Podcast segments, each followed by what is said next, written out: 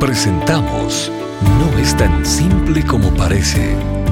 Las respuestas del doctor Miguel Núñez a tus preguntas del día a día.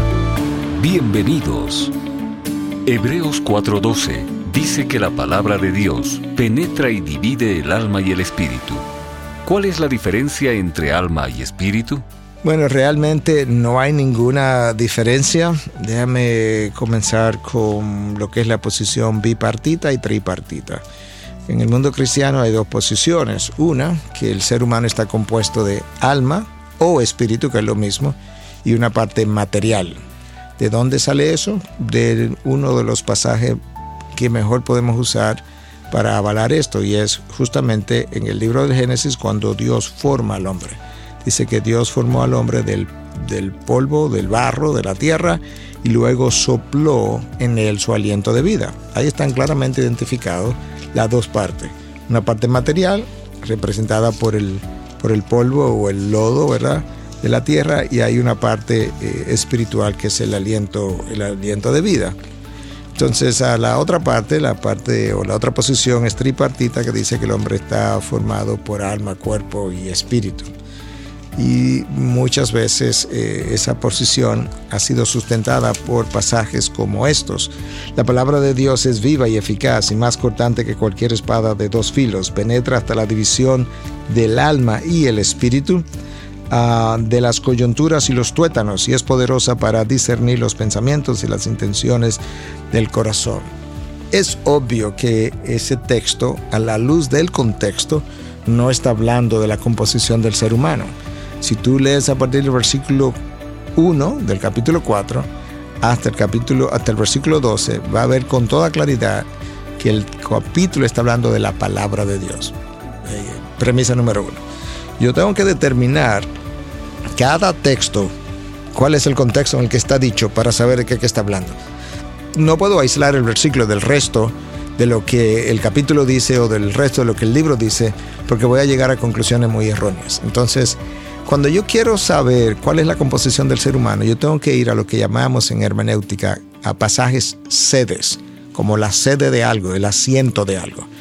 A los pasajes sedes son aquellos pasajes que más claramente hablan de eso de lo que yo quiero saber o más extensamente hablan de eso de lo que yo quiero saber. Yo creo que el libro del Génesis es un pasaje sede. ¿Por qué?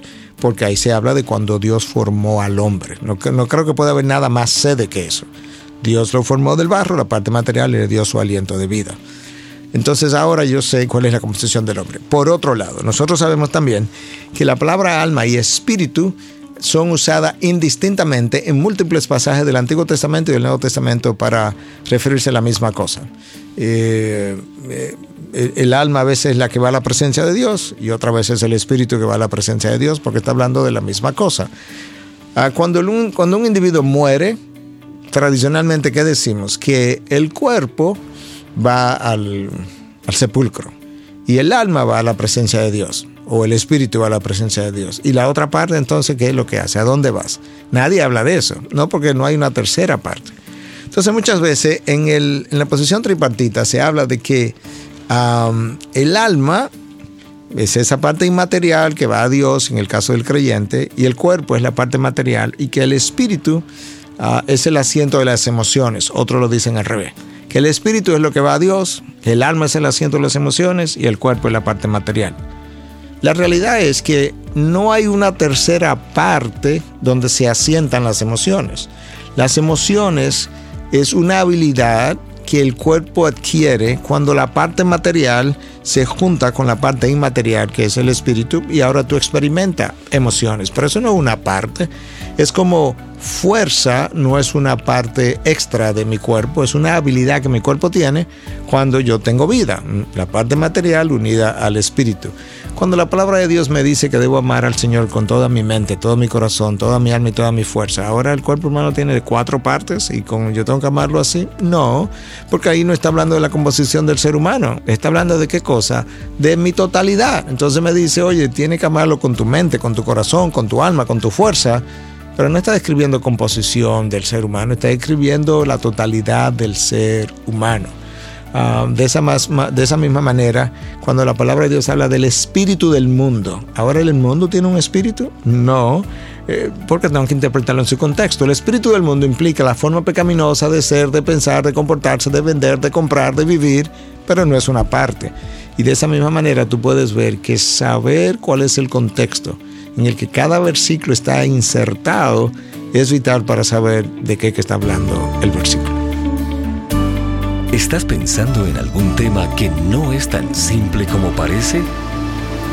¿Quieres saber la opinión del doctor Miguel Núñez sobre un tema en particular? Envíanos tu pregunta a través de nuestra página de internet integridadysabiduría.org. Gracias por tu gentil atención y será hasta la próxima.